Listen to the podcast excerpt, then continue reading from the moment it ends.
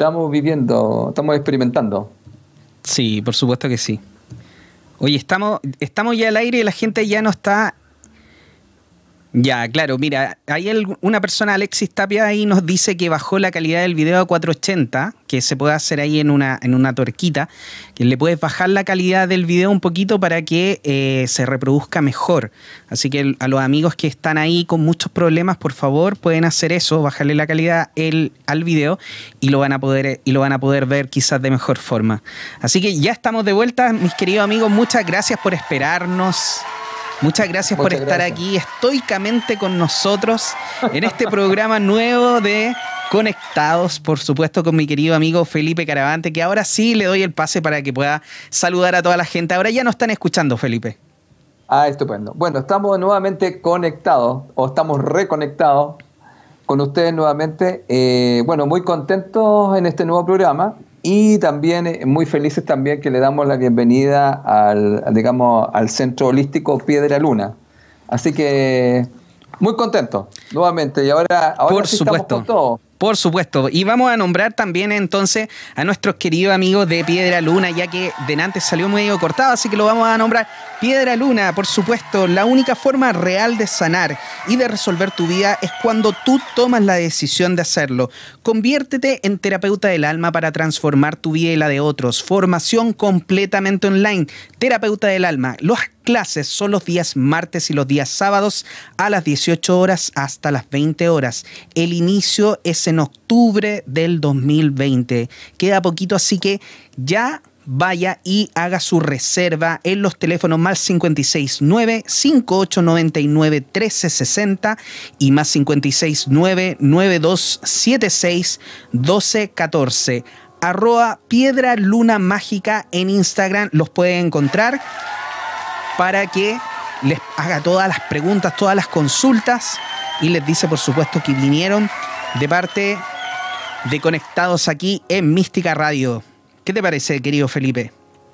Bien, pues yo estaba mirando acá que eh, la formación comienza el 6 del 10 del 2020. Comienza, digamos, este, esta formación estupenda de terapeuta Lama. Bueno, muy contento y le damos la bienvenida podríamos decir, nuestro primer eh, auspiciador acá en Conectados. Sé que estamos muy contentos.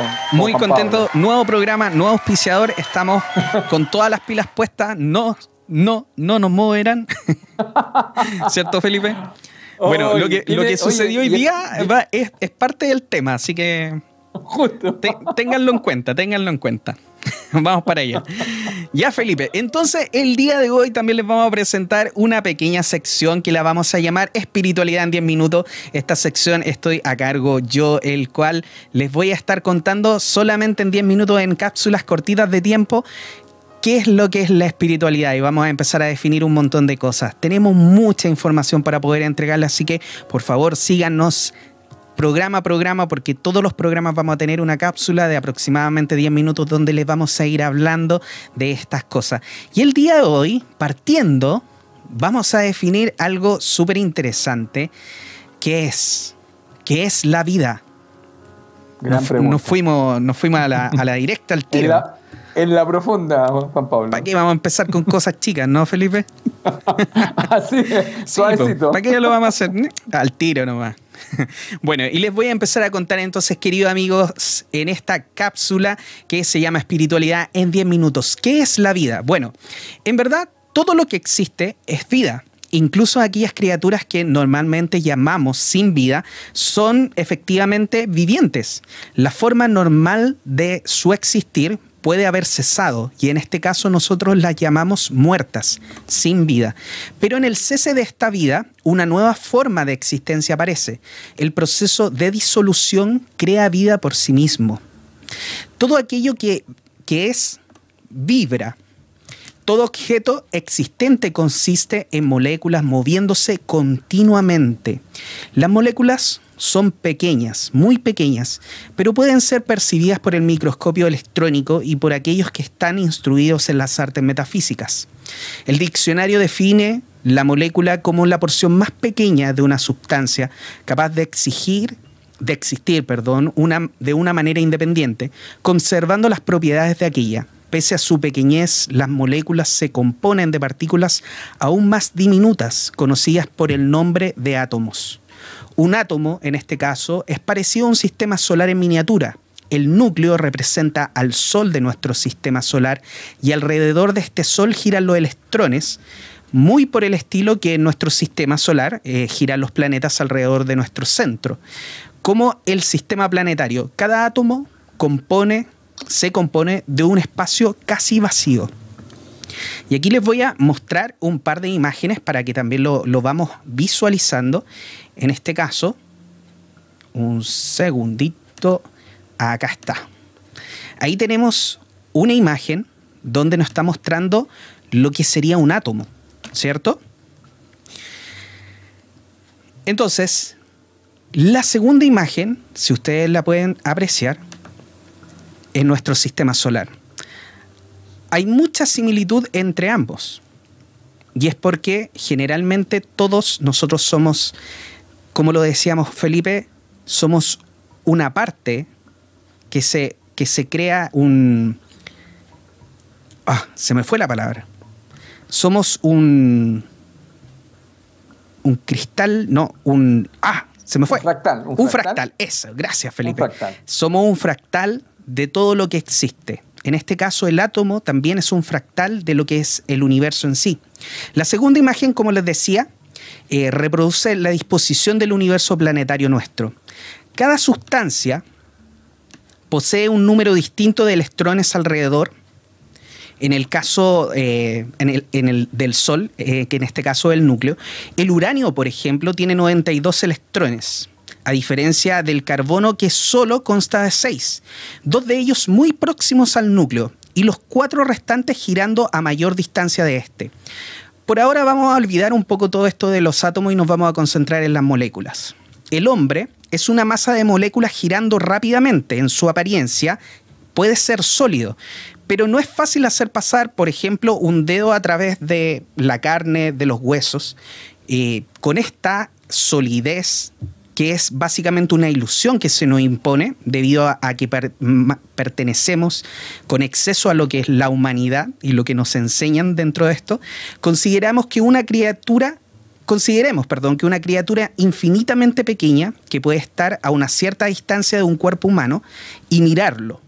Esta criatura verá soles en rotación, espirales nebulosas y corrientes de astro semejante a la Vía Láctea, en las partes blandas del cuerpo, la carne, por ejemplo, las moléculas estarían ampliamente dispersas y en las sustancias más duras, como son los huesos, las moléculas ofrecerían más densidad, aparentemente estando más juntas como un gran enjambre perdón, de estrellas. Imagínense ustedes, si ustedes mismos en este caso estuvieran ahí situados, en una cumbre de una montaña, cuando la noche es muy clara, estás solo, lejos de las luces de la ciudad, estás en tu propia cumbre, encima de ti todas las estrellas brillan claramente y contemplas cómo ruedan en formaciones interminables entre tus ojos maravillados. Grandes galaxias se extienden delante de ti, enjambres de astro adornan la negrura del cielo nocturno. Cruza el cielo la banda que se conoce por la Vía Láctea. Parece un largo trazo de humo, estrellas, mundos, planetas, moléculas. Así, aquella criatura microscópica nos vería a nosotros. Los luceros del cielo aparecen como puntos de luz con increíbles espacios en medio de ellos. Están a billones y a trillones, sin embargo, comparado con el gran espacio entre ellas, nos parecen muy escasas una supuesta nave del espacio nos puede llevar a movernos entre las estrellas sin tocar ninguna de ellas. En la suposición de que les fuera posible viajar en los espacios entre la estrella o las moléculas, ¿qué creen ustedes que se vería? La criatura microscópica de la cual estábamos suponiendo que no estaría mirando a nosotros desde lejos, también se lo pregunta. Nosotros sabemos que todo lo que ella ve somos nosotros. ¿Cuál entonces es la formación final de las estrellas de los cielos? Cada hombre es un universo en el cual los planetas o las moléculas giran alrededor de un sol central. Cada piedra, ramita o gota de agua se compone de moléculas en constante, incambiable movimiento. El hombre se compone de moléculas que se mueven. Esta engendra una forma de electricidad que unida a la electricidad producto del yo superior, da lugar a la vida sensible. Alrededor de los polos de la Tierra brillan resplandecientes tempestades magnéticas que dan origen a las auras boreales, con todo su acompañamiento de luces coloreadas. Del mismo modo, alrededor de todos los planetas y moléculas se producen radiaciones magnéticas que se conjugan y se interfieren con otras radiaciones emanadas por otros mundos o moléculas. Nadie es un mundo dentro de sí mismo. No existen mundos ni moléculas sin otros mundos y otras moléculas. Cada criatura, mundo o molécula depende de la existencia de otras criaturas para su existencia pueda continuarse. También puede apreciarse que cada grupo de moléculas posee un espacio. En, algunas partes del universo hay áreas muy despobladas de la estrella o de los planetas o mundos. Como se quiera llamarlos más allá, otras existen en gran densidad. Por ejemplo, la Vía Láctea, de la misma forma, una piedra puede representarse como una concentración muy fuerte de galaxias. El aire está mucho menos poblado de moléculas y como sabemos, pasan los conductos capilares de nuestros pulmones y se mezcla con el torrente sanguíneo. Más allí de la atmósfera existe un espacio donde hay grupos de moléculas de hidrógeno en ancha dispersión. El espacio no es el vacío absoluto, como la gente se imagina, es una colección de moléculas de hidrógeno en frenética oscilación. Por ello las estrellas, los planetas, los mundos están compuestos de moléculas de, hidrógeno. Es evidente que si un cuerpo posee una cantidad importante de grupos moleculares, será una cosa mayor de mayor dificultad. Para otro, el cuerpo, el pasar a través de las moléculas del primero, por lo que es llamado, perdón, me, me desconcentré. Es evidente que si un cuerpo posee una gran cantidad de grupos moleculares, será otro cuerpo pasar a través de las moléculas del primero. Pero lo que es llamado un fantasma, que tiene sus moléculas ampliamente espaciadas, puede atravesar con facilidad paredes de ladrillos. Y pensemos también en lo que es una pared en cuestión, un conjunto de moléculas nada más, algo parecido a una nube de polvo suspendida en el aire. Por lo improbable que parezca, existe un espacio entre cada una de esas moléculas y otra. Lo mismo existe entre las estrellas, y si alguna criatura es lo bastante pequeña, o si sus moléculas están lo suficientemente dispersas, entonces les es factible el pasar a través de las moléculas de la pared sin tocar ninguna. Esto nos permite apreciar cómo un fantasma, en este caso, puede aparecerse en un salón cerrado y cómo puede circular a través de una pared en apariencia sólida. Todo es relativo. Una pared que es sólida para cualquiera de nosotros puede no serlo para un fantasma o para una criatura astral. Pero de estas cosas vamos a hablar en los siguientes programas. Oye, tuvo, tuvo una parte súper poética. Sí, Sí, me, efectivamente. Me fui en una, en una, eso, en una mirada que viste ahí, era muy poético, ¿eh? un, trozo de lo que estuviste comentando. Sí, fue. Al mirar las estrellas. Exactamente, porque tú cuando miras la galaxia, las estrellas, ves todo este, esta cantidad de, estrellas que están alrededor, pero nosotros no vemos la, gran película. Y efectivamente, si nosotros vemos, o sea, si existe una criatura diminuta que nos puede ver a nosotros, a nosotros efectivamente nos podría ver como galaxia, porque nos vería, vería los espacios que hay entre cada una de nuestras moléculas. Y es importante entender que quizá efectivamente cuál sería la forma real del universo si nosotros fuéramos capaces de verlo, de verlo desde el punto de vista que nos vemos nosotros quizá efectivamente estaríamos viendo a Dios y nosotros efectivamente seríamos parte de ese Dios. Cierto. Bueno, ahí estaba, queridos amigos, la primera cápsula. Les pido disculpas porque eh, la preparamos. Fue harto texto. Le agradezco la paciencia. Las próximas serán mucho mejores. Estaba súper nervioso, así que muchas gracias por escuchar. Las cuerdas, mira, muy bien, puede ser. La verdad es que no lo tengo muy claro. en este caso, lo que estábamos hablando era un poco de cómo las partículas, nosotros que parecemos ser sólidos, en realidad no lo somos. Nosotros tenemos esa conciencia de que somos sólidos, sin embargo, estamos hechos de energía y de materia, pero materia que está eh, espaciada, tenemos mucho espacio entre nosotros. Lo que pasa es que no somos capaces de verlo. Pero así hay otras cosas que eh, se nos escapan de nuestros ojos, por ende, una gran lección, no crean todo lo que los ojos ven, de hecho es muy pequeño el espectro de luz y de cosas que podemos ver nosotros, ve mucho más el tercer ojo, créanle más a su intuición y a su corazón. Así es. Y ¿Qué es lo que más dicen? Sí, dice, y lo medimos con el biómetro de Boris, creo que dice aquí. Hola chicos, hola, sí. Paulina, Teta Coach nos dice también y nos mandan muchos mensajes. Nosotros somos los... No somos lo único en el universo, nos dice Denise. Sí, efectivamente, querida Denise. No somos lo único en el universo. Yo estoy totalmente de acuerdo contigo. Y, estamos viendo, oye, estamos viendo a, a muchos familiares estelares por ahí dando vueltas. Sí, de todas maneras. De todas maneras, hay, hay, hartos que andan, especialmente estos últimos tiempos, andan muchos por aquí. Paulina Teta Coach nos dice, se escucha bien, muchas gracias. Paulina Elsie Pérez Quintero, ahora sí.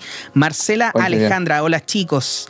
Macarena Aravena nos dice, y lo medimos con el biómetro de Bobis. Ah, mira, muchas gracias por esa información. Cata Castillo, hola, soy del live anterior. Mira, muchas gracias. Qué bueno que estés nuevamente aquí, querida amiga. Te, te agradecemos también el estar con nosotros. Y Denise Alejandra también nos dice, no somos los únicos en el universo, sí. Y lo que pasó el día de hoy también va a ser tema de lo que venimos a hablar con nuestro querido Felipe Caravantes, por supuesto que sí. Querido Felipe, ¿quieres comenzar ya con tu tema? Ok, Comencemos entonces. Bueno, eh, el tema de hoy, digamos, que estuvimos conversando con Juan Pablo, era de estas tertulias que hemos tenido, ¿te acuerdas, Juan Pablo, siempre? Y salió este tema de cómo ser siempre exitoso.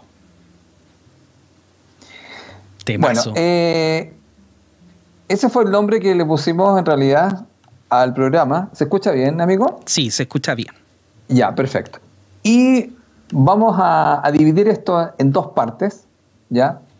Vamos a explicar la, primera parte y para eso también tenemos algunas eh, imágenes que vamos a ir mostrando en pantalla. Perfecto. Tú me dices cuándo, querido Felipe. Claro. Vamos a, partir eh, eh, explicando cómo ser siempre exitoso. Ya. La primera parte tiene que ver con lo siguiente. Nosotros hablamos en el programa eh, anterior sobre el tema de la percepción. Por lo tanto, para ser siempre exitoso, las personas tienen que hacer un cambio en su paradigma personal. Es decir, de la percepción que tienes de los sucesos, de los acontecimientos que te ocurren, y para esto debes modificar tus creencias. Entonces, amigos, si puedes poner la primera imagen, porque la primera parte para cuando hablamos de ser siempre exitoso tiene que ver con modificar y cambiar justamente nuestra percepción, pero para eso debemos modificar nuestras creencias. Y usted ahí está, observe usted en esta primera imagen, ¿qué es lo que dice? Una creencia es un pensamiento que considero verdadero. Esto es tremendamente importante para que la gente, eh, los amigos que nos oyen y que nos están viendo, denle mucha vuelta a esto porque lo dije de una forma muy simple. Usted tiene una creencia y usted piensa que es verdadero. Por ejemplo, voy a poner un ejemplo, Juan Pablo, que se discutía hace un tiempo en las redes y en la, televisión y todo. Por ejemplo, uno puede preguntar a las personas que, están, que nos están viendo y nos escuchan, ¿usted cree que la Tierra es redonda? ¡Wow! Porque ya sabemos, ¿cierto, amigo?, que existen otras personas que dicen que la Tierra no es redonda, sino que mm. la Tierra es plana. Claro. ¿Cierto? Y eso ha sido un debate donde ah, hemos visto a, algunos próceres acá en Chile en unas discusiones más o menos. Tenemos, a, ¿cierto?, al Premio Nacional de Ciencia, el señor Massa, ¿se acuerdan? Sí. Eh, que habla y dice algunas cosas con respecto a las personas que piensan que la Tierra es plana y ellos le dan argumentos con respecto a que si es plana. ¿Ya? Bueno, había unos debates más o menos que todo esto se llevaba en las redes sociales, en la televisión. Entonces, ¿qué es lo que es esto tremendamente importante? Recuerde, una creencia es un pensamiento que usted considera verdadero. Entonces, primera cosa, nosotros a veces no le damos tanto vuelta a esto, porque lo que pasa es que uno lo que no tiene claro es que cuando nosotros estamos viendo algo o estamos eh, digamos, interpretando algo que nos sucede estamos pensando de cierta forma, todo esto es a base de las creencias. Entonces, quiero mostrar la segunda imagen, amigo, si nos puedes mostrar, ya que sabemos que una creencia es un pensamiento que considero verdadero, como lo que estoy mostrando un poco, el tema. ¿Y qué es lo que sucede que la creencia es tremendamente importante. ¿Por qué? En la segunda imagen usted lo ve, mire, las creencias generan una vivencia. Mire, mucho ojo con esto, ¿ya? Porque podríamos decirlo así, una creencia a usted lo puede mantener prisionero. Por ejemplo, tú, hay gente que puede todavía, ah, no sé si se discute todavía esto, eh, amigo, pero recién hablaste que podrían haber algunas naves o algo que está volando por estos cielos, ¿cierto? Y la gente podría creer que eso no es así, o sea, que no existen, eh, no existen otros seres ah, más que nosotros. Entonces, en este tema también aparece que hay cosas que yo puedo, con mis creencias, mantenerme de alguna otra forma limitado. Entonces, hay mucha gente que piensa que la Tierra es redonda, otros piensan que es plana, pero también hay otra gente que piensa que somos los únicos que estamos acá. Por lo tanto, ¿qué significa? Que muchas de las decisiones que nosotros tomamos y las acciones que nosotros tomamos es con respecto a las creencias. Ahora, por eso las creencias generan una evidencia, porque yo cuando estoy tomando ciertas decisiones o estoy actuando de cierta forma, y genero una, una, vivencia, una experiencia, se debe a lo que yo creo. ¿Te acuerdas que hay una frase que yo le, he dicho anteriormente en otros programas que es, si yo creo que puedo, como creo que no puedo, siempre tengo la razón. Y esa frase la dijo Henry Ford. Buenísima frase. ¿De acuerdo? Ahora, ¿cuál es el tema acá? Si, si es cierto que de alguna otra forma son las creencias lo que a mí me hacen ver la realidad, porque yo a veces creo que veo la realidad, pero en el fondo lo, ya lo explicamos en el programa eh, anterior, eh, yo estoy viendo, viendo a través de mis creencias, entonces uno podría decir, las personas que son exitosas, ¿qué tipo de creencias tendrán? Entonces yo hoy día quiero mostrar una creencia que es muy poderosa, porque para ser siempre exitoso esto ya se ha estudiado y aquí aparece una creencia que es tremendamente poderosa, que la quiero que mi amigo la muestre, que sería la imagen número 3, donde vamos a poner una creencia que es una creencia empoderante. Mire, la creencia empoderante dice así, no hay fracasos, solo hay resultados. Bueno, esta es una creencia empoderante y nosotros hemos estado experimentando un poco hoy día algo de esto. Sí. A ver, voy a explicarle así. Si usted quiere ser siempre exitoso, lo que más se ha estudiado es que tiene que ver en el fondo con las creencias que usted tiene, que eso fue lo que estábamos explicando en un principio. Por lo tanto, las personas que son más exitosas se ha estudiado que tienen esta creencia no hay fracaso, solo hay resultado. ¿Y esto qué significa?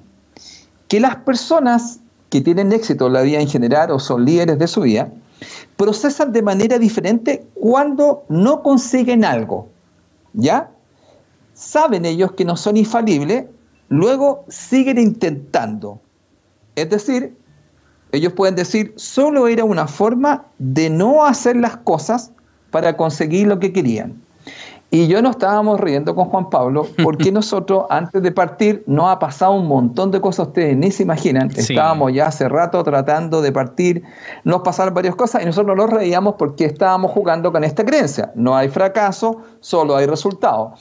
Fuimos obteniendo varios resultados, ¿cierto amigo? Así es. Que era, que era justamente los resultados que, que nosotros no nos daban lo que nosotros queríamos. Exactamente. Pero cuando nos somos, tenemos esta parte exitosa, nosotros, nosotros, ¿qué es lo que seguimos haciendo? Seguimos intentando. eso es lo más importante, seguir intentando, porque lo que podríamos dicho que lo que hicimos varias veces, no sé cuántas veces lo habremos hecho, unas seis, siete veces, era, ¿cierto? Era solo una forma de no hacer las cosas para conseguir lo que queríamos. ¿Y qué es lo que, qué lo que nosotros queríamos conseguir? Era entregarle a ustedes este mensaje, hacer el programa de hoy día, que eso, una de las cosas más importantes es la mentalidad que usted tiene.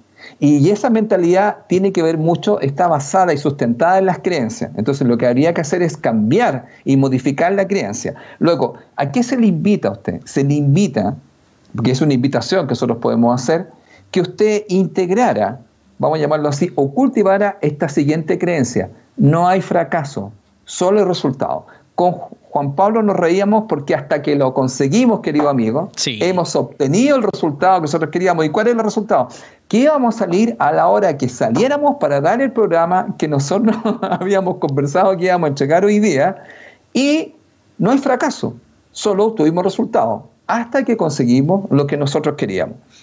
Y esto yo lo quiero mostrar porque hay otras imágenes que vamos a mostrar, ¿cierto?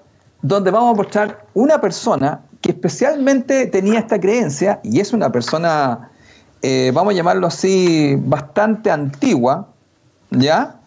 Y que voy a decir solamente el año y después doy el nombre. Esta persona nació el año 1847 y esta persona tiene las siguientes fe. Ahí está. Mire, mire, observen usted las creencias, recuerden, para ser exitoso, usted tiene que tener claro que es una mentalidad. Y en esa mentalidad, la mentalidad se basa en las creencias.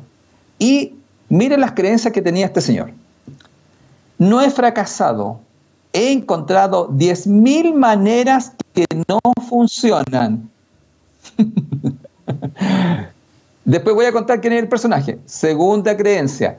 Solo porque algo no ocurre como planeaste, no sea que sea inútil. Lo reímos con Juan Pablo que nosotros no, nos ha pasado varios días. Hemos estado experimentando esto, Juan Pablo. Sí, de todas maneras. Me, me gustó la bastante esa. ¿Cierto, amigo? Sí. Y la tercera creencia dice, nuestra mayor debilidad radica en renunciar. ¿Ah? La forma más segura de tener éxito es siempre intentándolo una vez más. Y eso es lo que hemos estado haciendo todo el rato con Juan Pablo, ¿cierto, querido amigo? Y si hubiera pasado algo, hubiéramos vuelto a intentarlo. Entonces, mire, estas tres creencias si usted las observa, son tremendamente poderosas. Y usted dirán, oye, pero ¿de qué personaje se trata? Porque este señor es del año 1847. Es como un poquito mayor este señor. Bueno, este señor se llama Tomás Alba Edison. Esta frase que hizo muy famosa, que es la número uno, dice, no he fracasado, he encontrado 10.000 maneras que no funcionara.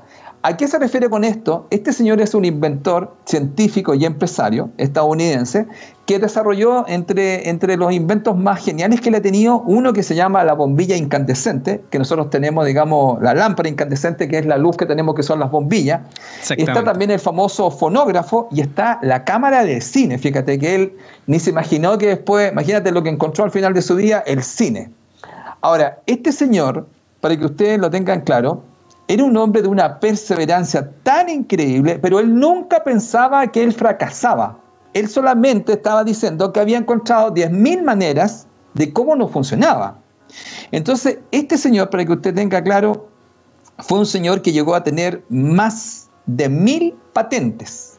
Imagínate. Y y fíjate tú que se considera que el año, el 19 de octubre de 1879, tuvo éxito este señor después de haber hecho, haber probado, pero una cantidad, estas 10.000 maneras de, de, de no encontrar esto. Él, fíjate, el año, el 19 del 10 de 1879 tuvo éxito con su test de dejar un filamento incandescente encendido durante varios días y lo logró. Entonces, ¿qué es lo que estamos diciendo? La primera parte de cómo ser siempre exitoso tiene que ver en el fondo con tener ciertas creencias o cierta mentalidad. Y usted aquí tiene este señor, que es un hombre muy famoso, tanto así, oye amigo, que hay una película sobre Tomás Alva Edison donde sale justamente con Nikola Tesla, porque Nikola Tesla trabajó con Tomás Alva Edison, y una película muy interesante donde ustedes van a ver la perseverancia, la idea y la creatividad de este hombre. Por lo tanto, la primera parte de cómo ser siempre exitoso, espero que a todos nuestros amigos les haya quedado claro, es modificando sus creencias. Ahora, yo le di una creencia que es tremendamente importante y una de las más poderosas. No hay fracasos, solo hay resultados.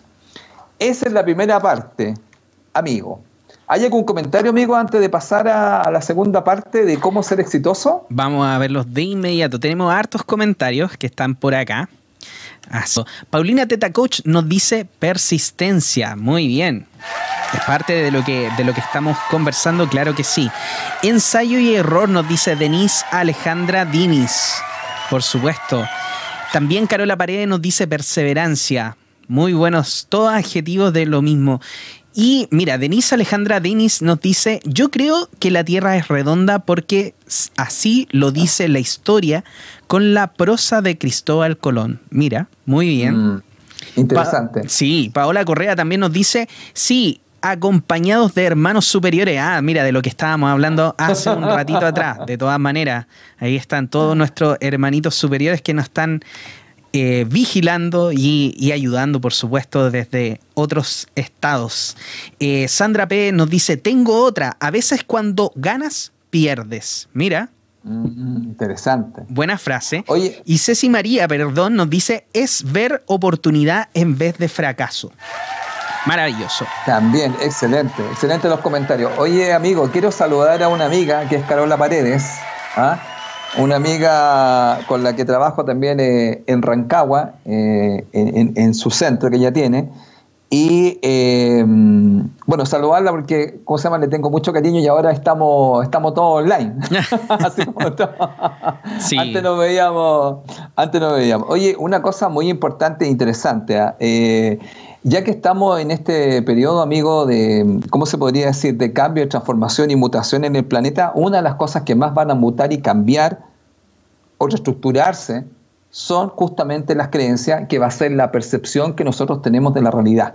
Te fijaste que algunas personas nos dijeron, uno que ve la Tierra redonda con respecto a otros que están creyendo que existen otros seres. Eso eh, va a ser un gran tema de discusión en los próximos años porque yo he dicho que justamente tenemos tres años tremendamente potentes, que es, eh, bueno, el 2020, el 2021 y el 2022, aunque mayormente tenemos hasta el 2025 en un proceso que estamos planetario. Y una de las cosas, fíjate, que se van a reestructurar tremendamente son las creencias. Y por eso es tan importante el tema también de cómo ser exitoso porque a veces la gente solamente lo puede como asociar con el dinero, ¿ah? lo puede asociar con el trabajo, pero también tiene que ver que uno también puede ser muy exitoso, que como dijimos recién, acuérdense un poco, el concepto es, no hay fracaso, solo hay resultado. Eso también podría pasar, eh, querido amigo, en el tema del amor. ¿eh? Y de, no hay fracaso, solo resultados. Solo resultados. Y, y, está súper bien. De hecho, eh, yo una vez bromeando le decía a una persona, ¿sabes, ¿sabes dónde vas a encontrar lo que andas buscando? En el último lugar donde lo, donde lo busque. Y de repente me quedaban mirando así y yo le decía, sí, el último lugar donde lo busque es donde lo encontraste. Ya no necesitas seguir buscando. Pero tienes que seguir buscando hasta que lo encuentres. Y eso es perseverancia, efectivamente, sí. Oye, y también lo otro que tú decías, Felipe, yo creo que es muy importante esto, definir de cierta manera qué es lo que es éxito, pero no éxito eh, en términos generales, porque todos podemos tener diferentes eh, percepciones de lo que se trata el éxito. Muy bueno. Y yo hace muy poquito eh, había estado mirando un, un documental en Netflix que se llama Minimalism que es minimalista, minimalista me parece, creo que está en español, que es básicamente dos compadres en Estados Unidos que son jóvenes y ellos estuvieron trabajando en empresas muy grandes, haciendo muchas eh, eh, mucha hora extra, ganando mucha plata, y lo único que hacían era comprar cosas, comprar cosas, comprar cosas, porque lo, único que ellos se le había enseñado en su vida era que para ser felices había que ganar un sueldo de seis cifras, lo que le dicen ellos, más de 100 mil dólares al año. Y también llenarse de cosas, que es un poco muy similar a lo que nos enseñan acá en Chile. También nos enseñan eso, a que ser exitosos y ser felices depende mucho de la educación que tienes, de la casa que tienes, de la comuna donde vives, del auto que tienes y básicamente de cuánto dinero tienes en tu cuenta corriente. Y cuando estas personas se dan cuenta de que habían pasado parte de su vida, menos mal jóvenes se dieron cuenta, que habían pasado parte de su vida haciendo esto, pero que eran infelices. Y uno de los, de los amigos se da cuenta que el otro estaba feliz. Le dice, bueno, nosotros crecimos juntos, trabajamos juntos, o sea, estudiamos juntos. Y de repente lo veo más feliz que nunca y le pregunto, oye, ¿por qué soy feliz? ¿Por qué estás tan feliz? Y el otro le explica que encontró esto que se llama minimalismo. Y básicamente lo que se, explica ahí, eh, lo voy a explicar muy levemente para no perder mucho tiempo y para que lo puedan ir a ver, es que el minimalismo es utilizar lo que necesitas solamente y no sobreconsumir, no, eh, no basar básicamente tu éxito o tu felicidad en las cosas que tienes, sino más, más bien basarlo en cómo te sientes. Entonces ellos empiezan en una carrera por empezar a deshacerse de cosas y él, uno de los muchachos dice, mira, yo tengo cinco poleras, no tengo 20, 30 poleras como tenía antes, no tengo un closet lleno de poleras, pero soy más feliz, porque esas cinco poleras son mis poleras favoritas. No tengo ninguna polera que no sea mi polera favorita. Por ende, cada vez que yo me visto, me pongo mi ropa favorita. Entonces ellos empiezan a explicar ahí que empiezan a ser mucho más felices. Se los dejo como recomendación, queridos amigos, véanlo, porque a mí me hizo mucho sentido en la vida que hoy en día también estoy llevando. Yo también vengo de, tener una casa gigantesca, la cual hoy en día ya la tuve que dejar. Eh, y ahora estamos en un momento mucho más de, acogimiento, mucho más chiquitito.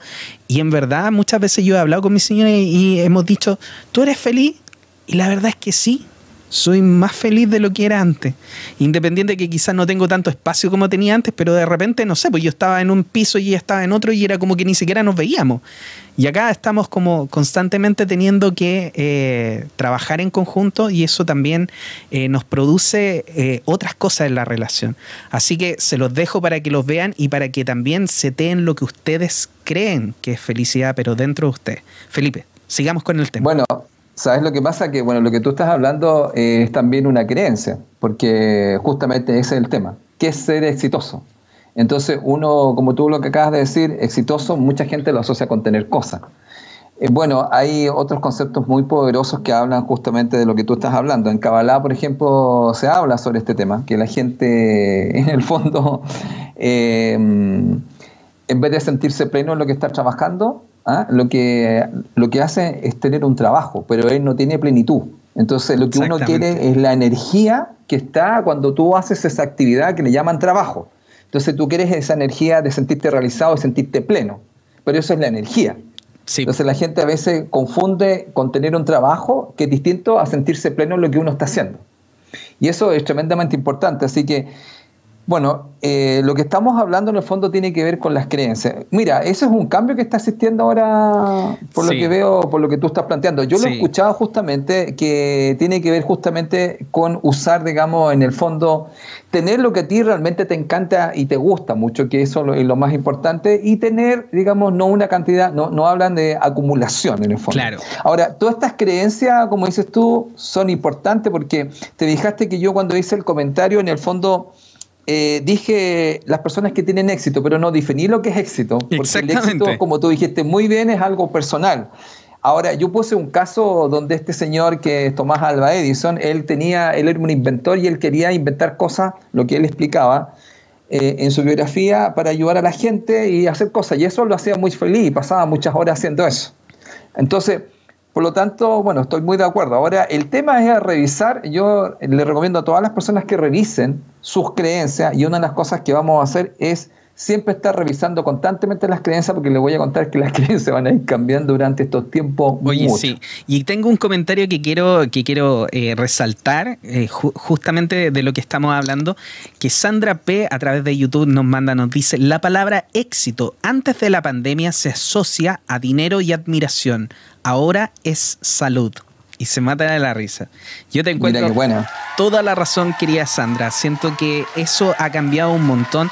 Y, también como en un momento leí en las redes sociales, ojalá no volvamos a lo anterior, ojalá no volvamos a la realidad que, que veníamos viviendo, porque esa era la realidad que efectivamente estaba bastante enferma. Ojalá comencemos una realidad nueva, mucho más sana, mucho más conectada a esto, como tú dijiste, que eh, también exitoso es parte de ser, de ser saludable, que una de las tres eh, áreas maestras que enseña mi querido amigo Felipe Caravante. Felipe, sigamos.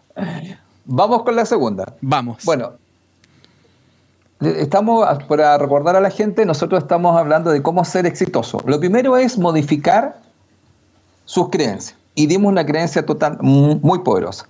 La segunda parte tiene que ir con algo que yo siempre lo he dicho acá en el programa. Los hábitos. Modificando tus hábitos. Entonces, amigo, si puedes poner la imagen número 5. Ahí estamos. Vamos a hablar sobre los hábitos.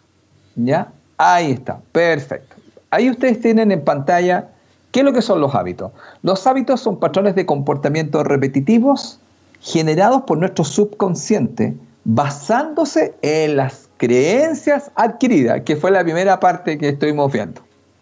Entonces aquí, cuando uno empieza a hablar con gente que es exitosa, y como lo dejó muy bien mi amigo, no hemos dicho nunca que es exitoso, pero mayormente tiene que ver por una parte con las tres áreas maestras que es salud, dinero y amor.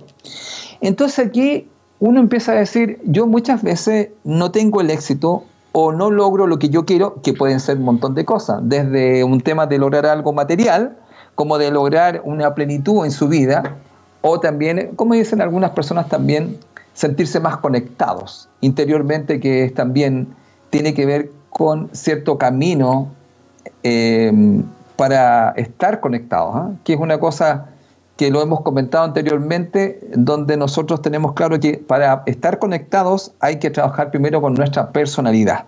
Y justamente los patrones de comportamiento tienen que ver con nuestra personalidad. Ahora, ¿Qué es lo que pasa acá? Para nosotros poder eh, cambiar nuestros hábitos, este es un proceso. Yo hago un trabajo con las personas y dicto un curso sobre justamente este tema que se llama el poder de los hábitos. Y yo hoy día voy a explicar tres hábitos que se han estudiado en el mundo y que son tremendamente poderosos y las personas que lo utilizan se vuelven así eficaces, exitosos y plenos en su vida. ¿De acuerdo? Perfecto. Vamos entonces con el primer hábito, amigo, que sería la, imagen número 6. Ahí estamos. Ah, ¿Ahí estamos? Sí. Eh, todavía falta, no la veo, yo lo veo. Ahí estamos. Hábito número uno.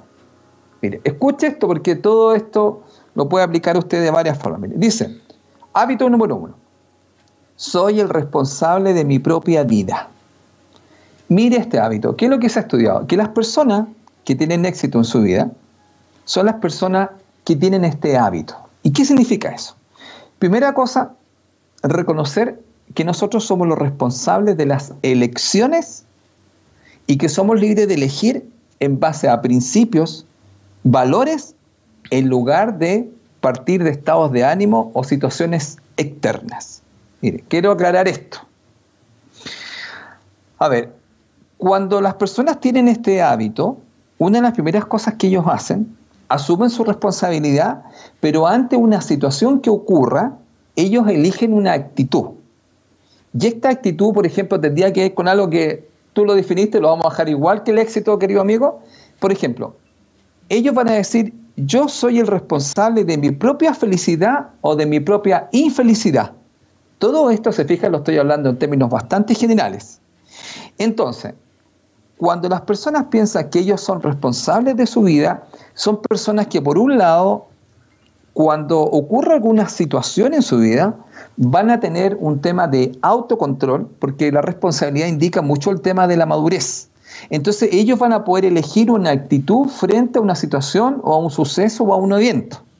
Por ejemplo, una de las cosas que le pasa mucho a estas personas que tienen este hábito es que ellos no se ofenden fácilmente. Explico. Eh, la gente que en el fondo no tiene este hábito, porque la gente cree que no es responsable de sus emociones, es como que algo pasa y el descontrol se lo pueden echar la culpa a otra persona. No sé si estoy explicando bien. Es como que digo, el que me hizo enojar fue usted, pero sucede que el que se enojó fui yo. Entonces yo puedo decidir, yo ahí estoy eligiendo qué tipo de actitud o comportamiento voy a tomar frente a lo que está sucediendo. No sé si está quedando claro ese concepto. Sí. Por lo tanto, estas personas eh, también cuando actúan piensan, piensan, aunque entonces, primera cosa, no le entregan el poder a otra persona porque ellos son responsables de su estado de ánimo, de sus emociones y de su felicidad. Queda clara la idea. Sí. Ahora, las personas que no tienen este hábito, generalmente se les personas como eligen en base a impulsos. Por eso hablan de personas reactivas, impulsivas. Y una de las cosas que hacen, que ustedes lo van a conocer, son las personas que achacan los problemas a sus papás, a los jefes, al gobierno, bueno, toman a todo el mundo, lo hacen responsable. Usted ya conoce este tipo de características y tiene un nombre en el planeta ahora muy conocido, se llama tomar el rol de víctima. ¿Qué es lo que se dice sobre estas personas cuando no tienen este hábito, querido amigo? Es que si tú los agitas, igual que una bebida gaseosa, si tú destapas, explotan. Las personas que tienen este, este hábito de ser responsables sobre sus emociones, sobre sus actitudes, si son felices e infelices, tienen, obviamente, usted comprenderá, un trabajo con la inteligencia emocional, pero ellos tienen súper claro que las cosas que suceden, ellos pueden elegir cómo reaccionar frente a los sucesos y a los eventos. Espero que haya quedado claro ese primer hábito. Sí. De todas maneras. Vamos al segundo hábito, amigo, que sería la número 7. Vamos a ese. Vamos al segundo hábito. Ahí estamos. Ya está apareciendo en pantalla. Perfecto. Definir qué es lo que quiero lograr. Uy, este es un gran tema. Mire, a ver, eh, mucha gente, bueno, esto lo he visto mucho también en, en, muchos comentarios que me hacen terapeuta, ¿ya? Eh, la gente muchas veces viene, pero no tiene claro, claro qué es lo que quiere. Entonces tú, es como que uno le pregunta qué es lo que quiere y la persona se empieza a dar como 20 vueltas. Entonces aquí hay una cosa muy importante. Es poder definir qué es lo que usted quiere lograr. Ya. Para eso, lo primero en el fondo es tener claro una comprensión del objetivo. O sea, de saber hacia dónde usted quiere ir. Ya, se lo voy a explicar así. Desde otro concepto, eh, más desde una empresa, es tener una visión y tener una misión.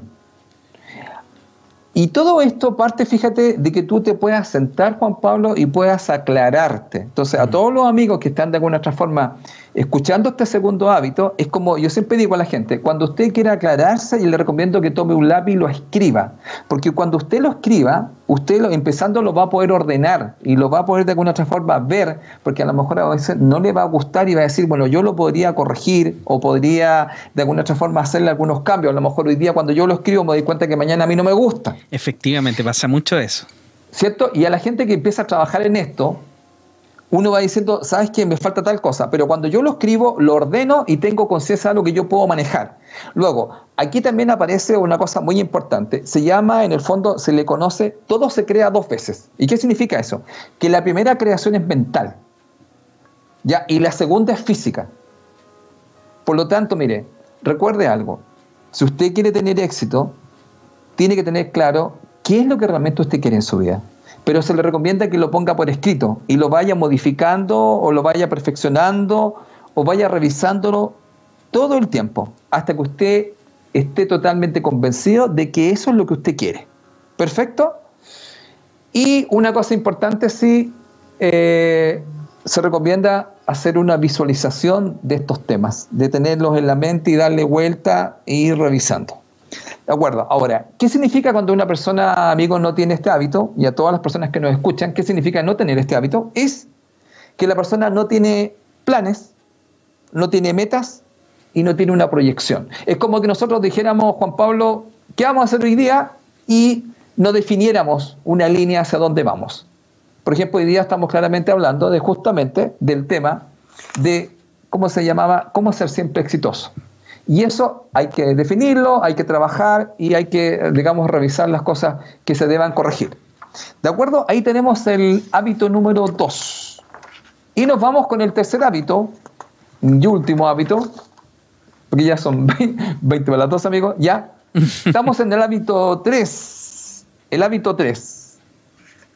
Ya está ahí en pantalla. correctamente el tiempo para conseguir tus metas. Hoy, gran tema. Porque después vamos a hacer un pequeño cierre con los tres porque se da cuenta que es tremendamente poderoso. Mira. Gestionar correctamente el tiempo para conseguir tus metas. Ya. Recuerda una cosa, una vez definido el objetivo que se encontró en el segundo hábito, debemos tener el conocimiento y la disciplina tremendamente importante para priorizar lo importante, en lugar de dejarse llevar exclusivamente por lo urgente o por las prioridades de los demás. A ver, mucha gente tiene ya, a ver, se hace responsable de la vida, define un objetivo o una meta, pero cuando llega el momento de trabajar en lo que tiene que hacer, fíjate, no sé si te has dado cuenta, a veces no puede organizar y ejecutar en base a las prioridades principales, porque como que le cuesta tener claro qué es realmente lo importante y qué es realmente lo primero. Mira, amigo, y a todos los que nos oyen, justamente una de las cosas que está cambiando ahora en el planeta con respecto a las creencias, como dijo por ahí una dama, ¿cierto? ¿Qué es el éxito? ¿Cierto? ¿Qué es lo importante? Entonces acá habría que definir claramente qué es lo importante, por llamarlo así, que era justamente, o qué es lo que yo quiero en mi vida, y después gestionar correctamente el tiempo para conseguir esa meta. Entonces, cuando las personas no tienen este hábito, estas son las personas que uno ve que se llaman los gestores de crisis. ¿Qué es lo que significa? Son las personas que actúan impelidos por la urgencia. Yo cuando trabajaba en la empresa, ¿sabe, amigo? ¿Cómo se llamaba? Que nosotros vivíamos un poco así, porque la empresa chilena, mm, gran parte vivía así, se llamaban los bomberos. Los bomberos. ¿Cachai? Ah, tú ya ¿cachai? Ir a apagar incendios. Salió tal cosa y salíamos todos corriendo a hacer esto. Yo como, como ¿Ah? informático, nosotros los informáticos generalmente somos como bomberos. Así como que tú te graduáis de, de cualquier cosa con informática y te pasas la chaqueta y el casco de bombero. Así porque para apagar incendios todos los días. De eso se trata. Entonces, claro, este hábito cuando no está en la empresa, cuando no está en usted, generalmente usted está actuando impelido por la urgencia. Entonces eso siempre lo está sacando del objetivo que usted tiene para lograrlo. Ya sabe que usted es responsable. Define un objetivo y tiene que gestionar el tiempo. Ahora, esto también son las personas que, ¿te acuerdas? Hay un concepto que se usaba, estuvo muy de moda, se llamaba procrastinar. Procrastinar, ¿Ah? sí. Esa palabra que es posponer. ¿Y claro, posponer. En el fondo, hacer cualquier otra cosa. Claro, siempre dejar las cosas para mañana. No, que mañana lo voy a hacer, no sé, ya lo hago. O que más ratito. ¿Cachai? Y ese hábito de que mañana lo hago y después lo dejo, después se me junta, como se me olvidó. Claro. Entonces, esto también pasa con mucha gente que tiene que ver con los estudios, porque esto se puede aplicar a todo. Y bueno, hay un tema justamente de prioridades, que en el fondo a veces la gente lo primero que tenía que haber hecho es lo más importante, pero a veces solamente está basado en lo más urgente. Aquí hay un gran tema con esto. Entonces, mire, le voy a explicar lo siguiente. Esto que yo acabo de explicar es eh, algo muy general, pero si usted lo revisa, sería así. Las personas que tienen éxito tienen muy buenos hábitos. Lo primero es hacerse responsable que yo soy el que elijo ¿Cómo voy a reaccionar frente a las circunstancias? El número, el número uno habla mucho de que una cosa que se ha hablado, ¿te acuerdas? Del famoso ser víctima, que se echaba mucha talla acá, ¿te recuerdas? El tema de la víctima, que yo no tengo nada que ver, que es el gobierno, que es el país, que es Donald Trump, todo lo que tú quieras. Sí. Eso hay que tenerlo claro porque, mire, usted señor o señora o joven que esté escuchando, usted tiene lo que usted se merece debido a las decisiones que usted tomó y son su responsabilidad. Eso es lo primero que hay que tener claro. Y en el segundo lugar, cuando usted quiera algo de alguna otra forma, tiene que tener claro qué es lo que es, y ahí que eso le recomendaría que usted lo escribiera, que lo definiera muy claramente. Y tercero, ¿Cómo va a llevar a cabo esto? Y entonces tiene que gestionar algo que es tremendamente importante, Juan Pablo, y que a veces la gente no le toma el peso, y que es el tiempo. El tiempo es algo que tú no puedes recuperar. Entonces, gestionar o manejar o administrar el tiempo de la manera más correcta para poder llevar a cabo las metas que yo tengo, porque cuando yo me hago responsable, yo quiero vivir la vida como yo quiero vivir. Y para yo vivir la vida como yo quiero vivirla, voy a tener que definirme metas claras, pero para llevar a cabo eso, voy a tener que gestionar el tiempo para poder conseguirlo. Estos son tres hábitos, existen muchos más hábitos, pero estos son los tres básicos. Se ha estudiado en el mundo que las personas que no tienen estos tres hábitos básicos generalmente tienden a no tener mucho éxito en, vamos a llamarlo así, en, en propósitos de envergadura mayor. Por lo tanto, para cerrar el tema, ¿cómo ser exitoso? Dos puntos. Modificar las creencias y el segundo, modificar tus hábitos. Muy bien. Ahí estaría, ahí estaría cerrado, amigo, el tema. Y espero que les haya gustado a todas las personas y se haya podido entender de la mejor manera. Buenísimo. Entonces ahí tenemos en pantalla el primero de los hábitos. Soy el responsable de mi propia vida. El segundo, definir qué es lo que quiero lograr. Y el tercero, gestionar correctamente el tiempo para conseguir tus metas. Perfecto, maravilloso. Y por supuesto, lo principal también es saber que cada intento tiene un resultado, no necesariamente es el que uno espera, pero eso no significa que hayamos fracasado. Y eso es tan importante en la, en la sociedad del día, del día de hoy. Porque los niños, por ejemplo, que tienen las cosas tan rápidas, yo me acuerdo, eh, esto de repente en internet uno, uno lo tira a la talla ahí con los memes y con todas las cosas que, andan, pero efectivamente eh, en la época donde yo partí con el internet, tú te tenías que conectar a la línea de teléfono. Entonces era... conectar el cable, esperar que nadie estuviera hablando por teléfono, eh, después eh, marcar, esperar a que se conectara y estaba todo este sonido que sonaba y un ruido súper, súper en particular. Y después recién tenías conexión a internet y la conexión a internet era lentísima en ese entonces. Entonces, si, si tenías 128 megabytes era como la estrella del barrio, porque con suerte había 32 32 así, 32 kilobytes por segundo. Entonces, hoy en día los niños, por ejemplo, yo hablo de mis niños porque obviamente son eh, el ejemplo que más cercano tengo. De repente los niños van en el auto y, llevan sus tablets, que ellos han tenido tablets siempre desde chicos. Con, yo les siempre le he puesto juegos donde ellos aprendan cosas, ¿ya? Porque una cosa es decir, no, los niños no pueden tener tecnología y lo otro es saber administrar la tecnología para que los niños les saquen provecho. Yo, por ejemplo, mis dos hijos aprendieron a leer gracias a los juegos, aprendieron a escribir gracias a los juegos y hoy en día eh, mi hijo de cuatro años ya está leyendo, cosa que nosotros ni siquiera le hemos enseñado mucho porque ha aprendido gracias a todos estos juegos que uno le va bajando. Entonces la tecnología es muy buena, pero eh, bien administrada, ¿ya? Pero cuando ellos se suben al auto, ellos dicen, papá, no hay internet. Y es como, ok, no, no te va a pasar nada, mira por la ventana. Y es como, es que me aburro y es como, oye, nosotros cuando estábamos, cuando éramos chicos como tú, eh, nosotros teníamos que mirar por la ventana y ya, cuenta cuántos autos blancos pasan y es como... Ah". Pero hoy en día... Oye, oye, o, cantaban esas canciones, ¿te acuerdas? Claro. Un elefante se va. Claro. O pare, chofer, se cayó el Así. claro. Todas esas cosas. Porque efectivamente la, la, sociedad del día de hoy, los niños, como están creciendo, están creciendo en esta sociedad de lo inmediato, de la comida rápida, del internet, del bajar, o sea, de ni siquiera bajar una canción. Yo me acuerdo que cuando nosotros bajábamos canciones en, en internet, las dejábamos prácticamente de un día para otro. O sea, eran tres horas si teníais suerte de poder bajar una canción y ojalá que viniera bien. Y, y hoy en día ni siquiera tienes que bajarla. Hoy en día con, todo lo que es Spotify, Apple Music o YouTube. Simplemente tú vas, le pones play y ya estás escuchando la música que quieres escuchar.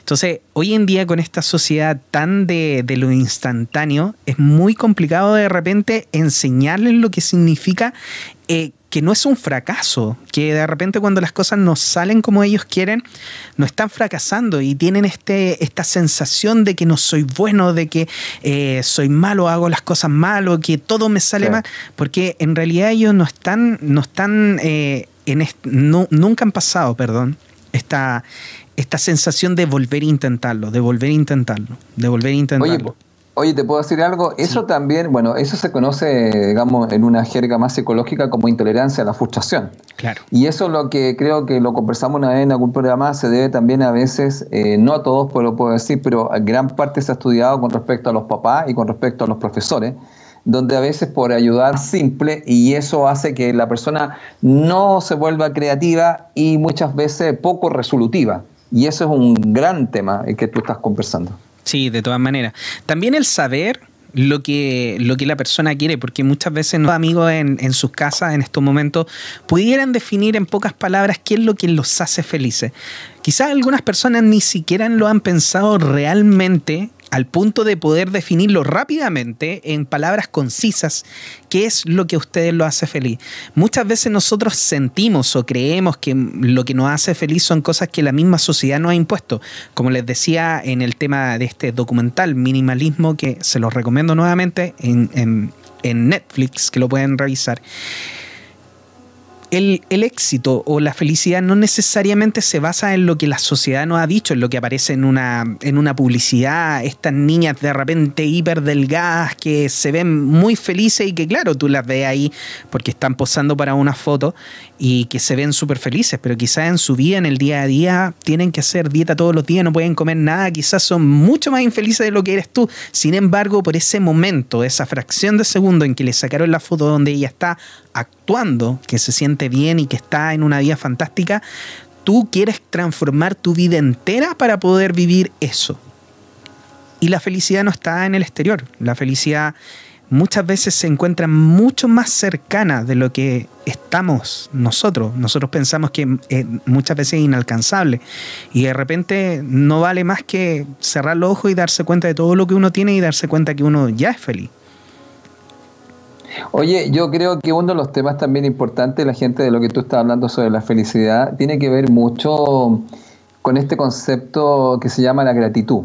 Ahora, yo he estudiado ese concepto un buen tiempo y mm, se ha estudiado que mayormente las personas eh, es un entrenamiento, ¿ah? es un entrenamiento mental el poder, eh, por ejemplo, bueno, hay una técnica que yo he estado utilizando últimamente que es escribir en un cuaderno o en una hoja eh, por qué hoy día yo puedo dar gracias. Mm. Entonces tú vas llevando a la mente a que enfoque, enfoque, porque mira, lo que se ha estudiado es que la mente tiene una tendencia a enfocar más en lo negativo o en lo que no tiene.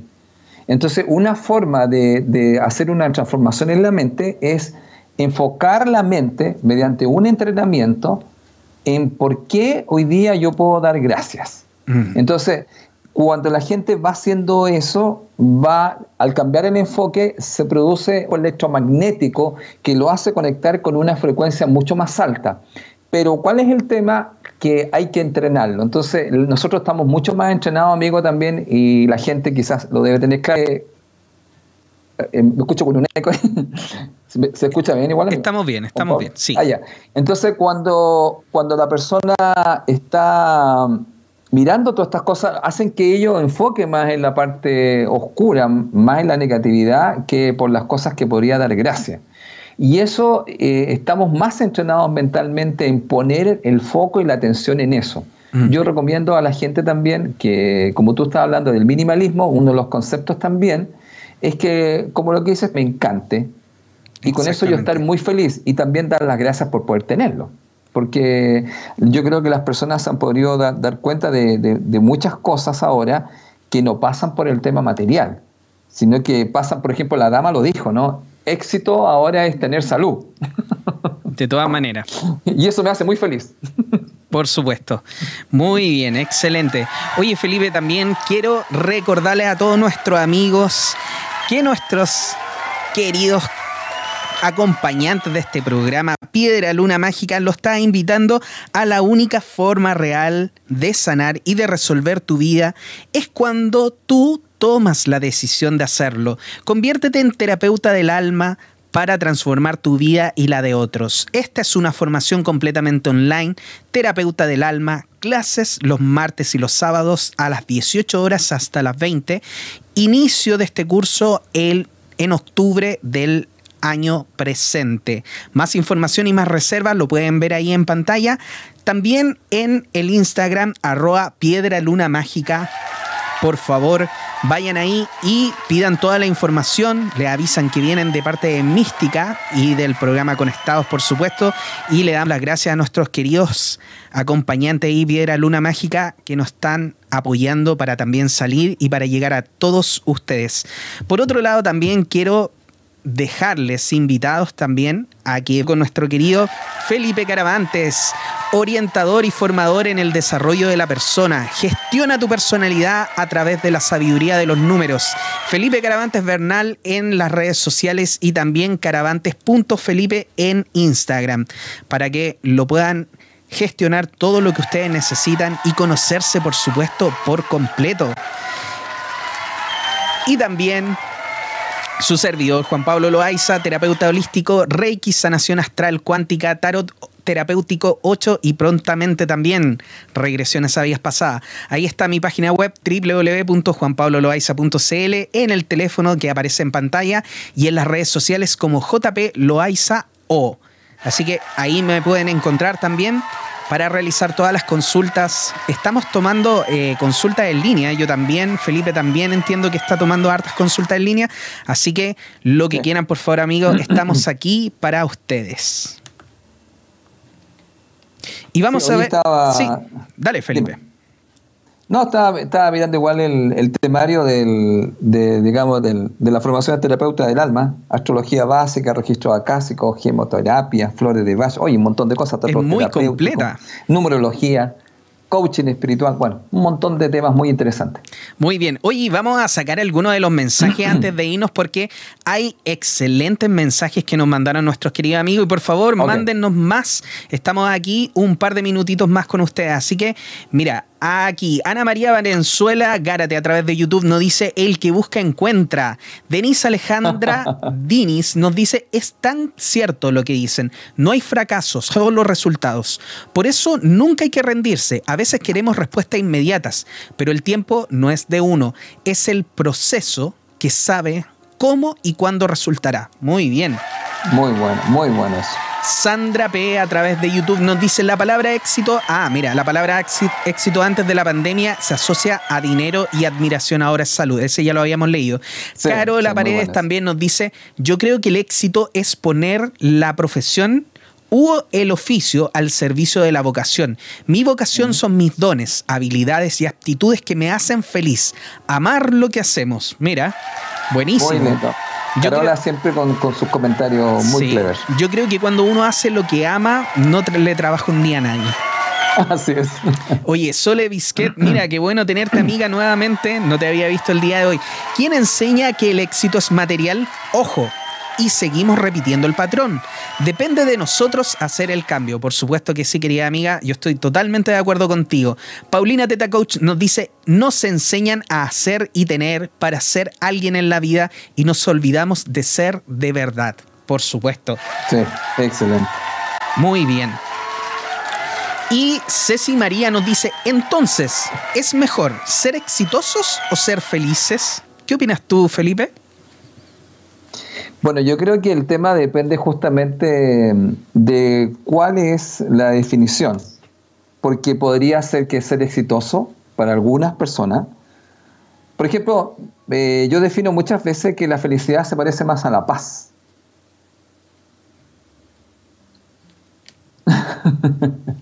Sí. ¿De acuerdo?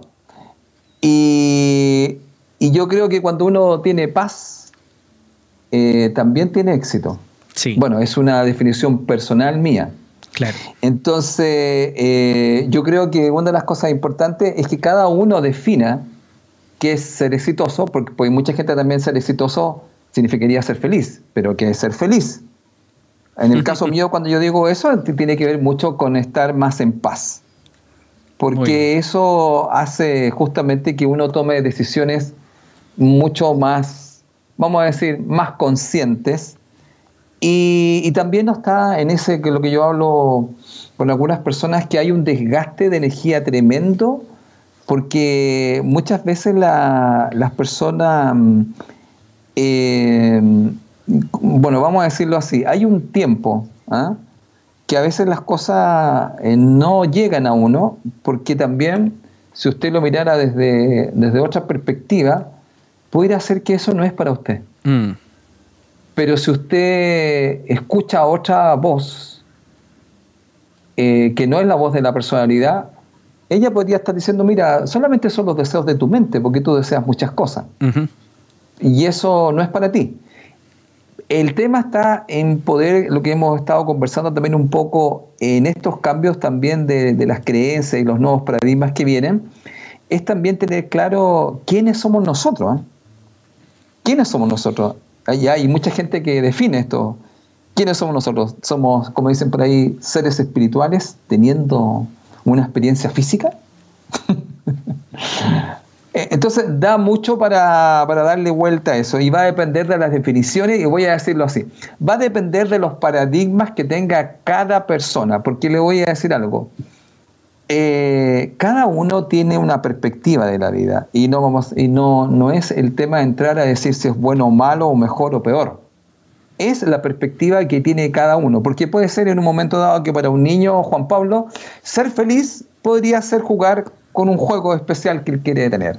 O ser feliz para algunos sería comerse una torta de chocolate. Mira. O el helado. Sí, Entonces va a depender sería bien feliz mucho.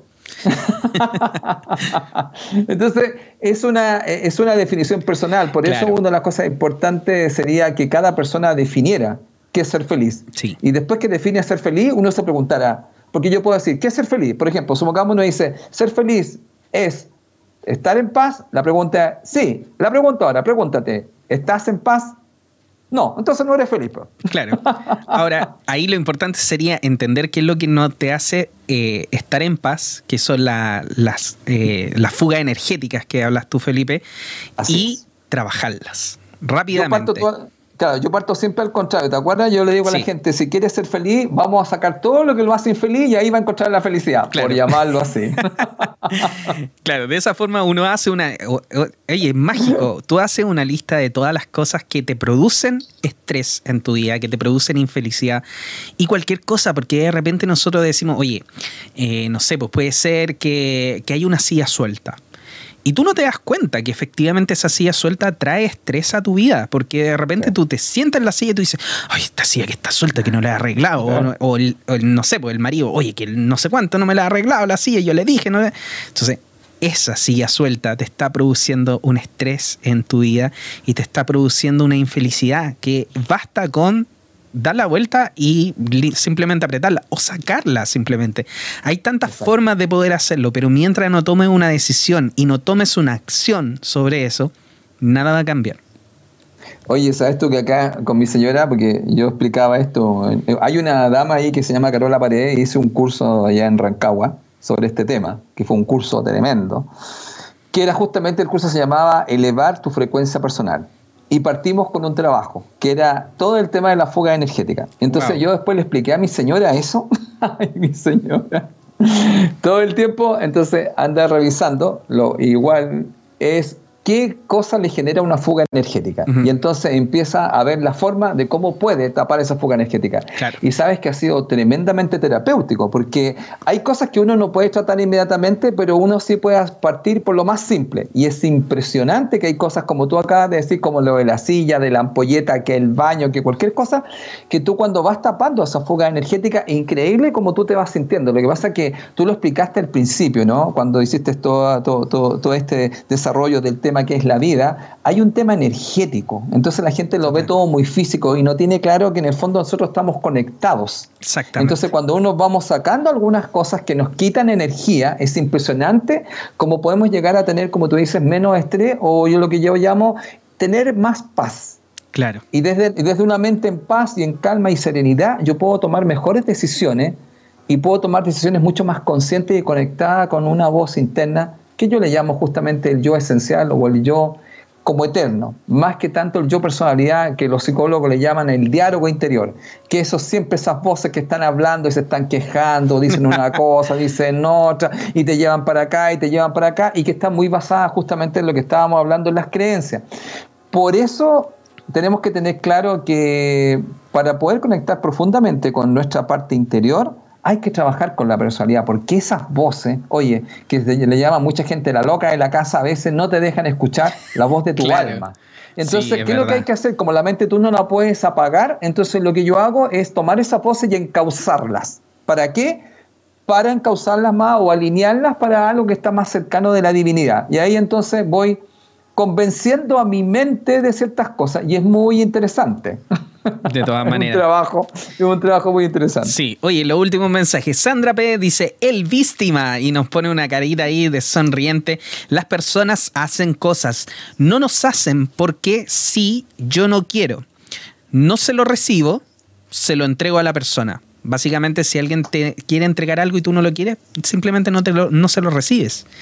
Así es. Muy bien, muchas gracias Sandra por tu excelente mensaje. Denise Alejandra Dinis nos dice, visiones igual, lo que yo quiero lograr, entre paréntesis, mi objetivo, misión, ¿qué haré para lograr lo que quiero hacer? En este caso, entre paréntesis, acciones. Muchas gracias también por ese punto de vista. Alexis Tapia también nos dice, confirmo lo de bombero. Claro que sí, querido amigo, porque él también es informático y al igual que yo. Ceci María yo creo que tiene que ver con un estado en sentirse, en sentirse plenos. Mira, yo creo que más que un estado, tú el estado lo puedes lograr, pero lo logras también a través de una decisión interna tuya, porque tú puedes decidir ser feliz. ¿Y a qué me refiero con esto? Porque muchas veces nos dicen, ya, pero es que las cosas que pasan alrededor tuyo es lo que nos lleva, claro, pero tú puedes decidir también el estresarte por eso o el que eso te traiga malestar o simplemente decidir dejarlo pasar. Que eso no te haga un ah. daño, básicamente. Y puedo, decir algo más también, las cosas que nos pasan eh, tienen un sentido, las cosas no ocurren al azar. ¿eh? Exactamente. Por si acaso, para que la gente, o sea, si uno, uno, así lo que tú estás diciendo es excelente, uno puede decir cómo se va a tomar las cosas, pero también es bueno mirar qué es lo que nos quieres mostrar, porque eso que ocurre no está ocurriendo al azar, nos quieren mostrar algo. Ahora, lo importante sería mirar cómo reacciono frente a eso, claro. Eso es súper importante. Pero todo esto no está, como dicen por ahí, al lote, ¿no? Hay una. Aquí las cosas están sucediendo. Hay, hay una. ¿Cómo se podría decir?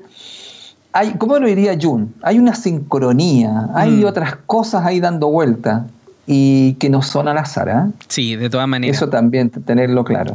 De todas maneras. Así que, querida amiga Ceci María, toma la decisión de ser feliz simplemente y vas a lograr ese estado, porque al simplemente conectarte con esa energía ya vas a estar vibrando con eso. Pame Terapias de Sanación nos dice, la gratitud es muy importante. Ceci María nuevamente a través de YouTube nos dice, que buen ejercicio el de la gratitud. Nos ayuda a ser conscientes de lo que tenemos. Perfecto, eso es muy cierto. Muchas veces nosotros no nos damos cuenta de lo mucho que tenemos y es importante agradecer en el día a día. Patricio Figueroa Yañez que nos manda ahí un montón de emoticons y nos dice, gracias amigos por enfocarnos con tanta sabiduría. Buen tema. Muchas gracias, querido Patricio. Tenerte aquí es un placer, por supuesto, como a todos nuestros otros amigos. Muchos saludos a, Patricio Figueroa, que estuvo tanto tiempo con la Radio Body. Sí, por supuesto que sí. Fiel, y después nos siga con nosotros, programa. Siga con nosotros, querido amigo, y su encantadora esposa. Y también Dimas Gill nos dice, el éxito es consecuencia de la felicidad. Sí, puede ser. Puede ser feliz y considerarte exitoso porque eres feliz o el éxito te puede traer felicidad. Es como un poco la, gallina y el huevo, ¿no, Felipe? Que bueno, y tú ahí. Yo creo que depende mucho de, cómo tú te setees tus metas. Yo, para mí, la felicidad tiene que ver mucho con mi familia, con, que, con que el que ellos estén bien, con hacer lo que me gusta, con sentir que, estoy eh, haciendo cosas que me, engrandecen como persona, eh, que me llenan, más que engrandecen, que me llenan como persona. Y en ese sentido, yo me considero una persona muy afortunada y muy feliz de estar acá, en, este, en esta casa, eh, con mis hijos, que pueden estar con sus abuelos 24/7, porque yo, mis abuelos prácticamente no los vi. Yo tuve eh, abuelos que fueron muy, muy lejanos y, el día de hoy mis hijos tienen el placer de tener sus... Eh, ya no, no, tienen cuatro abuelos, tienen cinco abuelos porque tienen al, tienen al, ¿cómo se llama? El esposo de mi mamá, a mi papá, eh, tienen a mi, a mi, mamá, a su otro tata y a su, y a su otra abuela y tienen a su bisabuela y tienen un núcleo lleno de abuelos que yo en mi vida no lo viví. Así que eso a mí me hace muy feliz verlo a ellos también llenos de felicidad cuando llegan sus tatas y se desaparecen de mi lado y van para todos lados ahí con sus tatas. Y especialmente el chiquitito Joaquín que tiene siete meses ve a su tata y, el tiro empieza a tirar las patas y las manos porque quiere estar con su tata. Eso a mí en particular me hace muy feliz. Y créanme, amigo, yo no he pagado ni un peso por tener eso. Eso es gratis y tanto ustedes lo pueden ver en el día a día Es simplemente que tienen que sintonizarse con esa energía, creo yo. Oye, yo puedo decir algo también con respecto al tema de la felicidad. ¿ah? Eh, la felicidad también tiene que ver con aceptarse a sí mismo.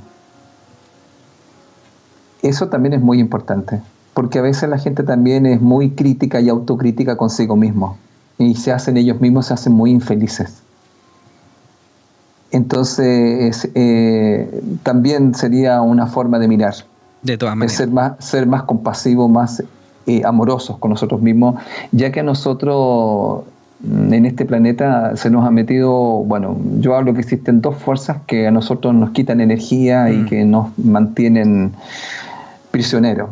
Una de ellas es el miedo y el otro es la culpa. Sí. Entonces, mucha gente a veces eh, se está haciendo, cuando son muy autoexigentes, eh, se están siempre juzgando.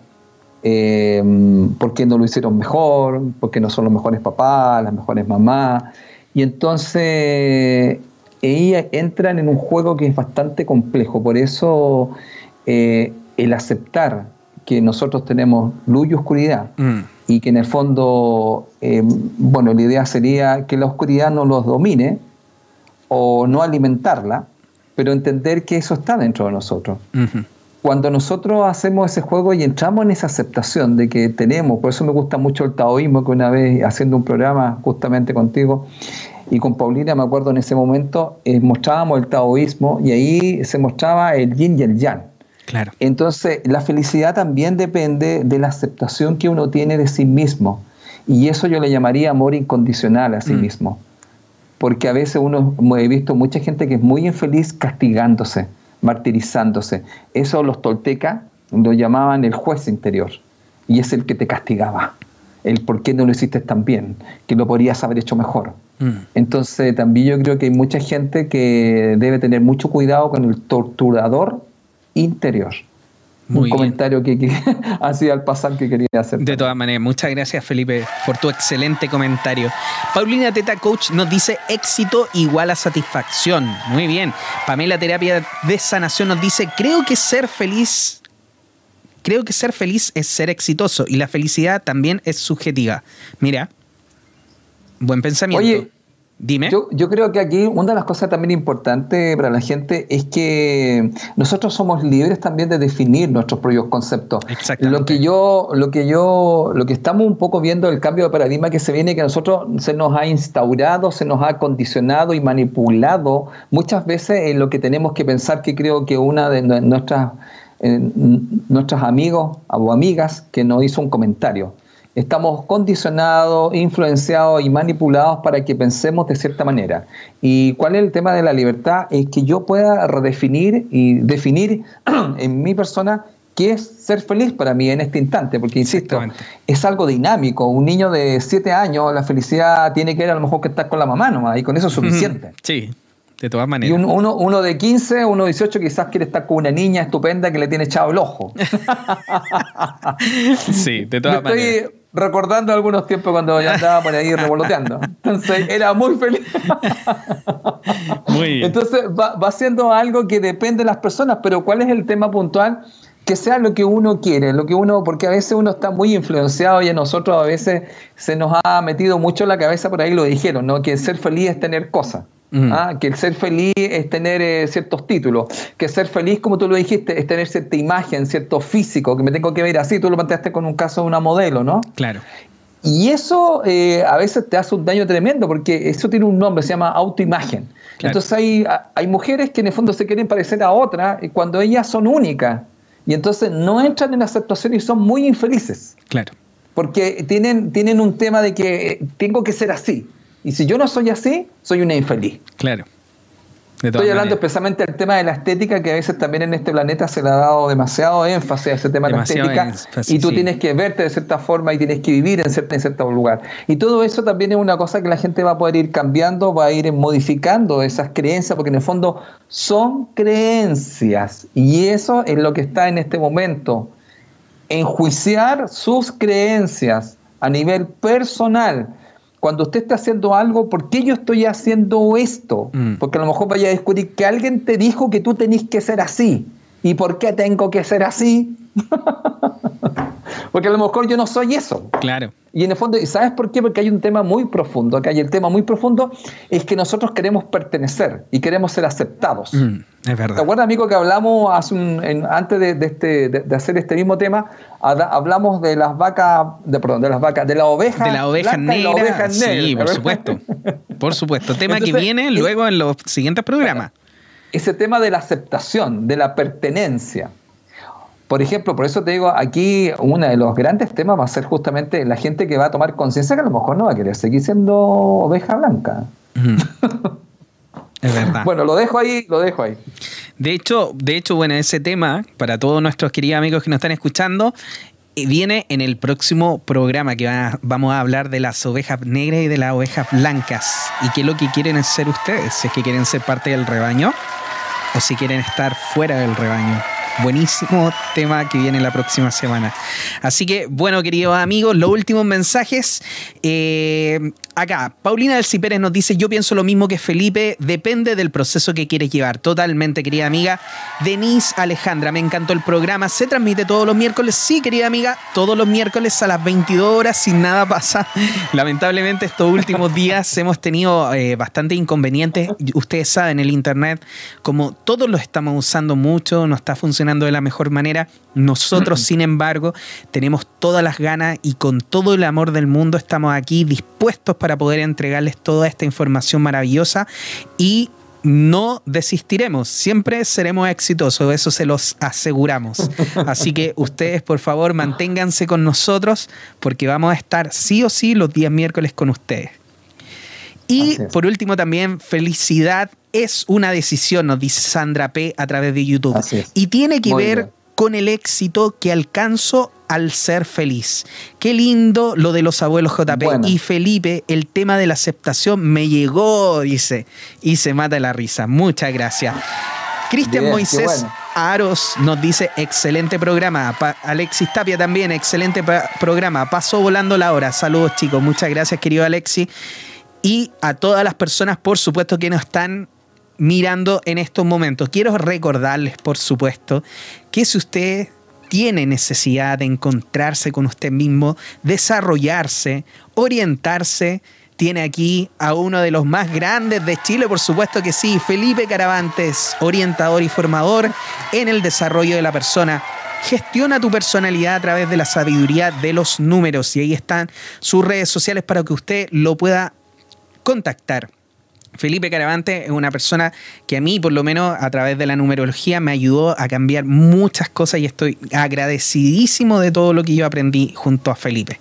Y por supuesto que sí, su servidor aquí, Juan Pablo Loaiza, terapeuta holístico, Reiki, sanación astral cuántica, tarot terapéutico 8 y prontamente también regresiones. Ahí está mi página web www.juanpabloloaiza.cl y mis redes sociales como JP Loaiza O. Me pueden encontrar tanto en Facebook como en Instagram. Claro que sí. Y por último también les quiero dejar nuevamente la invitación, queridos amigos, con nuestros auspiciadores de Piedra Mágica. Piedra Luna Mágica. Ahí está la información, la fecha también del inicio de los cursos para que usted se pueda acercar a ellos y pueda pedirles toda la información de este maravilloso diplomado que es un diplomado para formar también terapeutas, que es muy, muy completo, como lo dijimos con Felipe. Así que, por favor, si se siente con la necesidad de aprender más, vaya con ellos. Es totalmente online y es buenísimo. Y el valor está maravilloso. Así que, por favor, hagan ahí la conexión con ellos a través de Instagram como Piedra Luna Mágica y les comentan que vienen, por supuesto, de Mística Radio. Muchas gracias a todas las personas que nos están escuchando y que se quedaron con nosotros hasta esta hora. Felipe, ¿te quieres despedir de, de nuestros amigos? Experiencia empoderante, no hay fracaso, solo hay resultado y seguiremos intentando hasta conseguir nuestro propósito, que fue lo que logramos hacer hoy día. Así que, bueno, muchas gracias a todos. Eh, nosotros estamos, llevamos, este es el segundo programa, Juan Pablo, ¿cierto? Sí, este es el segundo programa. Así que, bueno, eh, tenemos muchas ideas, hay muchos temas y, bueno, solamente eh, decirles que estemos conectados, porque el, el, el, programa en el fondo tiene que ver mucho con conectarse con otra parte que nosotros tenemos. Esta parte siempre está conectada con nosotros, con nuestra alma, pero el tema es nosotros conectarnos más profundamente con ella. Y para eso siempre se les recomienda que revise su personalidad, porque su personalidad es la que tiene las creencias que hoy día también las comentamos. Porque quiero terminar con esto, recuerde, cómo ser siempre exitoso, modificando sus creencias y modificando sus hábitos. Así que muchas gracias por habernos escuchado y habernos visto. Muy bien. Y yo también les agradezco de corazón el que hayan tenido la paciencia de esperarnos y partan este programa con todas las personas que ustedes crean que les va a servir el cómo ser siempre exitoso. Es una información que de verdad puede cambiar vidas de muchas personas. Así que no se olvide, tome este link, tanto de YouTube como de Facebook, y compártalo con toda su familia, con todos sus amigos, porque va a estar haciendo un bien no solamente a ustedes, sino que a toda la humanidad. Así que muchas gracias a todos por estar aquí. Los dejamos por esta noche, que tengan una muy buena noche y nos encontraremos, por supuesto, en el próximo Conectados Alma y Mente en Armonía junto con Felipe Caravante. Que estén muy bien, muy buenas noches. Chao, que estén muy bien.